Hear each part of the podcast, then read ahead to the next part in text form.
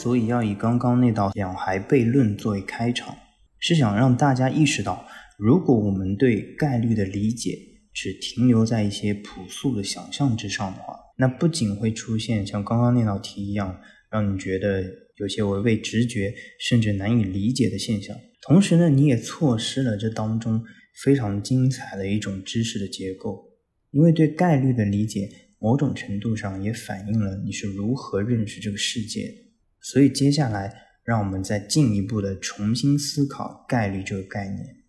回到一开始那个两孩悖论的问题上，根据我们之前所分析的概率发生变化的原因，也就是说，我们对事情发生概率的判断是在先验的基础上，由贝耶斯公式调整更新，得到所谓的后验概率。所以你就会发现，之所以概率变了。其实是因为你掌握的信息变了，这也就是说，在这里面概率的存在是因为人的无知，是我们因为信息不足而对事情发生可能性的一种度量。比如说，在两孩问题当中，如果你是两个孩子的母亲，那对于你来说，这两个孩子的性别是完全确定的事情，这当中并不存在不确定性。所以这样来看。概率好像和每个人所掌握的知识状态有关，而这其实就是所谓贝耶斯学派对概率的一种诠释。在概率论发展的历史上呢，关于概率的解释主要有两个流派，一个是我们刚刚提到的贝耶斯学派，还有一个就是所谓的频率学派。与我们刚刚提到的贝耶斯学派不同的是，频率学派呢一般认为。概率是事物的一种客观的属性，而这种客观属性呢，被定义为频率的极限。也就是说，如果事件在独立重复试验当中发生的频率趋向于一个极限 p，那么这个极限就是这个事件的概率。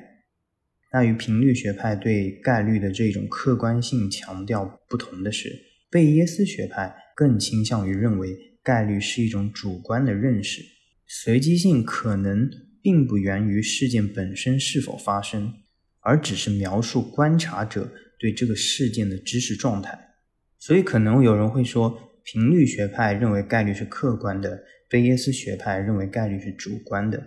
但其实，贝耶斯学派他也并不一定否认客观概率的存在。为什么这么说呢？因为在关于概率的哲学思考上，频率学派。似乎是倾向某种决定论的，也就是说，虽然这个世界好像存在一些随机性，存在一些不确定性，但是呢，这一种随机性、不确定性本身是确定的。你可以想象这样一种世界观：有一个创造这个世界的神，他在创造这个世界的时候呢，给这个世界增加了一个组成部分，叫做概率。那概率。给这个原本机械的世界增加了一些不确定性，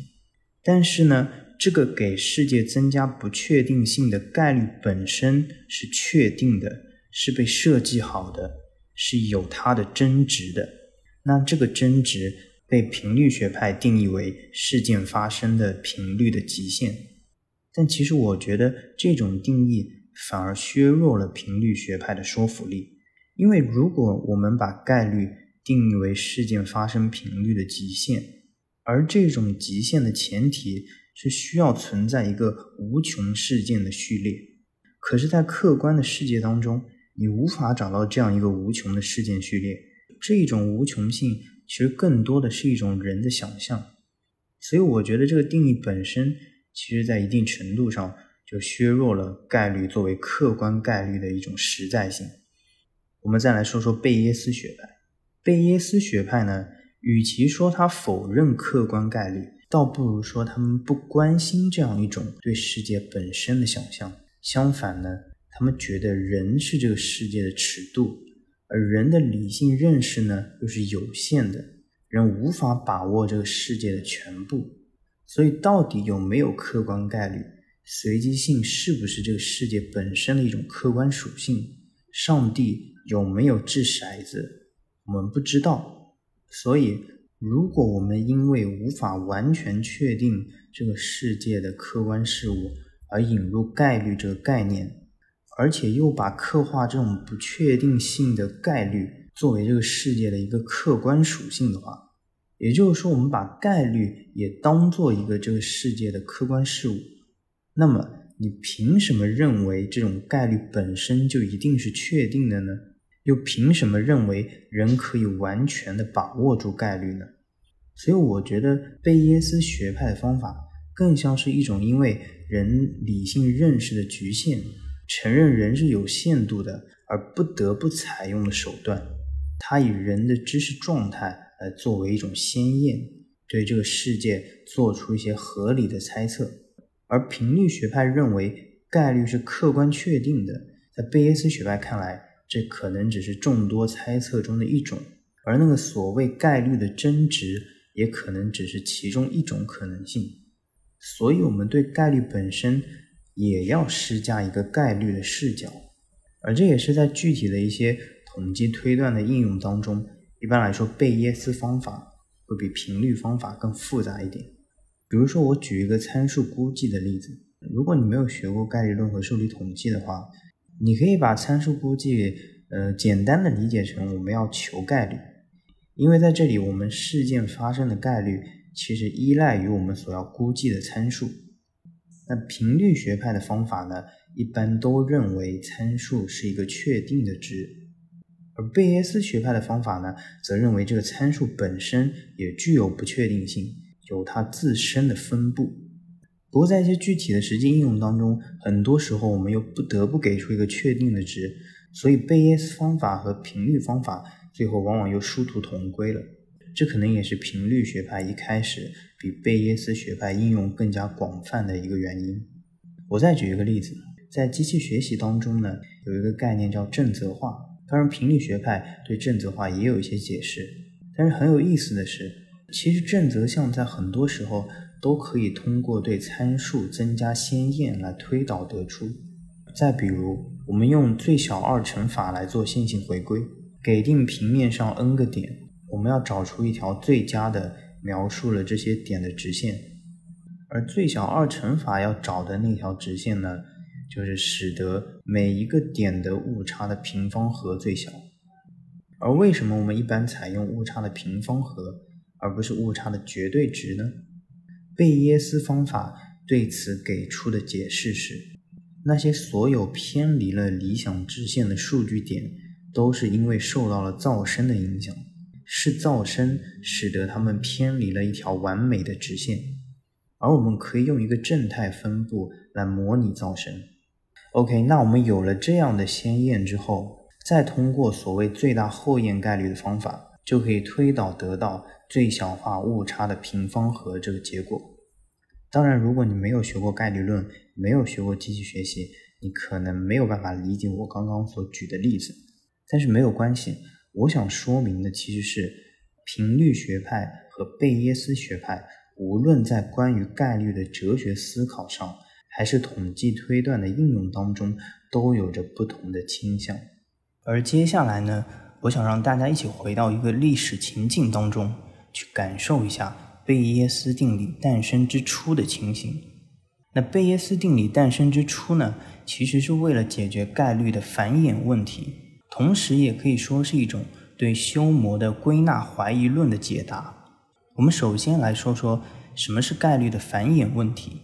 同样，还是以抛硬币作为例子来说明。在抛硬币这个情景当中，正向的问题是已知硬币的均匀情况，或者说已知抛一次硬币正面朝上的概率是多少，去求抛 n 次硬币有 m 次正面朝上的概率是多少。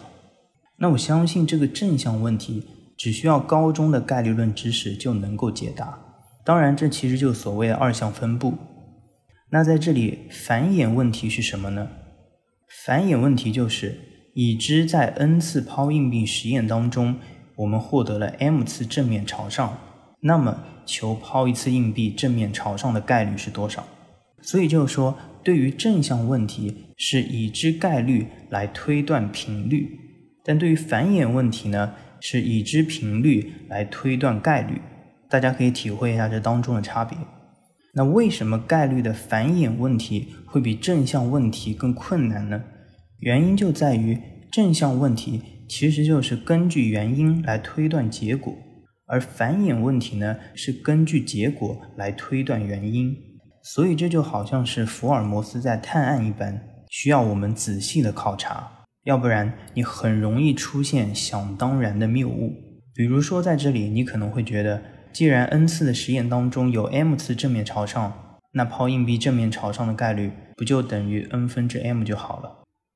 事实上呢，数学家伯努利也是这么想的，只不过他用了更加严格的数学语言来表达这样一件事情，这就是所谓的伯努利大数定律。简单的来说，伯努利大数定律就是说，在抛硬币的实验当中，如果我们实验的次数足够多，那么正面朝上的频率就会依概率收敛到它的概率，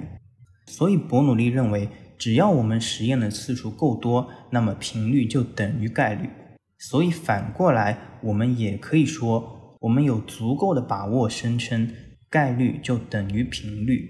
这是一种非常具有迷惑性的谬误，因为它实际上是相当于说，当一件事情的概率足够大，那么它就是必然事件。当一件事情的概率足够小，那么它就是不可能事件。所以伯努利声称他的大数定律解决了概率的繁衍问题，在逻辑上其实是让人不能接受的，因为他把这种困难藏在了一种近似的模糊的外衣之下，给人一种看上去很合理的感觉。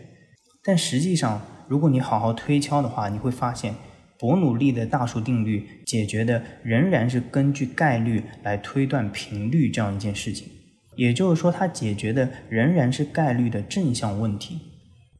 那么，究竟如何解决概率的繁衍问题呢？这个时候就轮到贝耶斯出场了。贝耶斯对这个问题的解法是：我们要解决根据硬币正面朝上的频率来反推概率这个问题。就必须先对硬币正面朝上的概率做出某种鲜艳的假设，而由于我们对硬币的信息一无所知，所以我们就假定它是均匀的。也就是说，我们假定硬币正面朝上的概率是一个零到一的均匀分布。有了这个假设之后呢，我们就可以通过积分来计算出抛 n 次硬币有 m 次正面朝上的概率是多少。当然，贝叶斯在他的文章当中。其实采用了一个思维实验的方法来直观的给出这个积分的值。这个思维实验呢叫做贝叶斯台球桌，它的方法非常巧妙，也非常的直观。如果有兴趣的话，你可以自行的搜索了解，我在这里就不赘述了。所以在均匀鲜艳下，这个积分的值其实就是 n 加一分之一。也就是说，在均匀鲜艳下抛 n 次硬币。有 m 次正面朝上的概率都是 n 加一分之一，不论你的 m 是多少。请注意到目前为止，我们做的仍然是已知概率的鲜艳分布对频率进行推断，而完整的问题则是：如果抛硬币 n 次有 m 次正面朝上，那么下一次抛硬币正面朝上的概率是多少？于是，另外一个数学家拉普拉斯。他在贝叶斯均匀鲜艳的基础上，对这个问题给出了一个一般性的答案。这个问题的答案是 n 加二分之 m 加一。也就是说，如果我们做了 n 次抛硬币实验，得到了 m 次正面朝上，那么下一次我们再抛这枚硬币，它正面朝上的概率应该是 n 加二分之 m 加一，而不是我们一开始想当然的认为的 n 分之 m。当然，这两个答案在数据量足够大的情况下是近似相等的。而且我还要说明一下，在这个问题当中，其实我们的鲜艳分布不一定非得是均匀的。如果你在抛硬币之前就已经掌握了一些这个硬币的信息的话，那么你的鲜艳也可以是不均匀的。而随着实验次数的增加，这种鲜艳的影响也会逐渐的被削弱。OK，我们总结一下。贝耶斯对概率繁衍问题的解答是这样一个过程：首先，我们根据掌握的信息对概率做出一个假设的鲜艳分布，然后再根据我们所获得的频率信息，在上述例子当中，这个频率信息指的就是抛了 n 次硬币得到了 m 次正面朝上。由此，我们再来更新对于概率的推断，也就是得到所谓的后验概率。所以，与伯努利相比，在概率的繁衍问题上，贝耶斯他不再纠结于一种模糊的近似的表述，给出了一个比伯努利更加坚实的答案。同时，这也是一种非常具有启发性的思想。OK，那说完了概率的繁衍问题，接下来我们来说一说。为什么说贝耶斯回应了休谟的归纳怀疑论？首先来说一下什么是休谟的归纳怀疑论。当然，这其实是一个非常有名的哲学问题了。简单的来说呢，就是说为什么我们可以断定未来一定符合过去？我们怎么保证从过去一定能归纳推理出未来？比如说，我们因为每天都能看到太阳升起，所以我们断定明天太阳还是会升起的。但是你怎么排除太阳有一天突然爆炸了这种情况呢？所以这其实不是一件必然的事情。而科学对很多现象的解释，其实某种程度上更像是一种语言的转换，它从日常语言转换成了一种科学的术语。但这当中基于归纳推理的这一层逻辑关系仍然是存在的。所以你怎么保证归纳推理的实在性呢？那根据我们刚刚对概率繁衍问题的解释，我们可以说贝耶斯告诉我们，的确我们保证不了，但是我们可以计算它的概率。而且如果我们把刚刚抛硬币的例子替换成太阳升起或者不升起，我们就可以用同样的方法来计算出明天太阳升起的概率是多少。而如果你翻看贝耶斯那篇论文的扉页，你就会发现其中有一个标题就是。一种基于归纳法计算所有结果的确切概率的方法，所以也难怪人们会把贝叶斯对概率繁衍问题的解决当成是一种对休谟的归纳怀疑论的回应。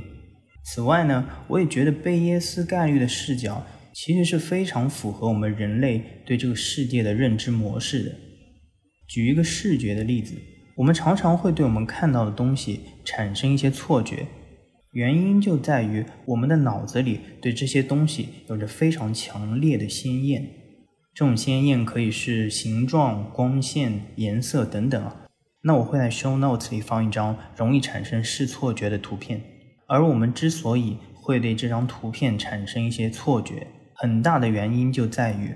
我们的脑子里有一个光线一般来自上方这样一个强烈的鲜艳。而且最后呢，我还想延伸一下，这种贝叶斯概率的视角，在我们面对很多现实议题的时候，其实也是非常重要的。我们一定要警惕自己身上的一种强烈的、确定性极高的鲜艳。那如果用日常语言来说的话，这种鲜艳其实就是偏见。这样一种鲜艳，如果它不带有一定程度的不确定性的话，那么这种偏见，很多时候你甚至是不自知的。那在这种情况下，不论现实发生了什么，不论你获得了什么实际信息，你都无法通达那个所谓真实的后验分布。所以在面对现实问题时，一定要给自己的知识结构留有一定程度的不确定性，否则你就会被禁锢在那个狭隘的鲜艳当中。好喽，那这一期就先到这里。另外，如果你喜欢这样的内容的话，请订阅或者留言让我知道，这样我可能会更有动力继续做出类似的内容。拜拜。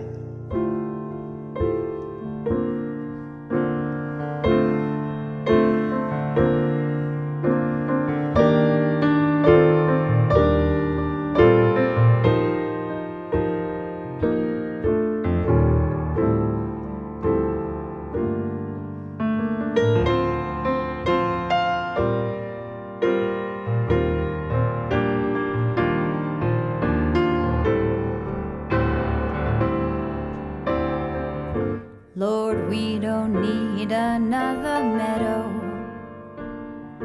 There are meadows and cornfields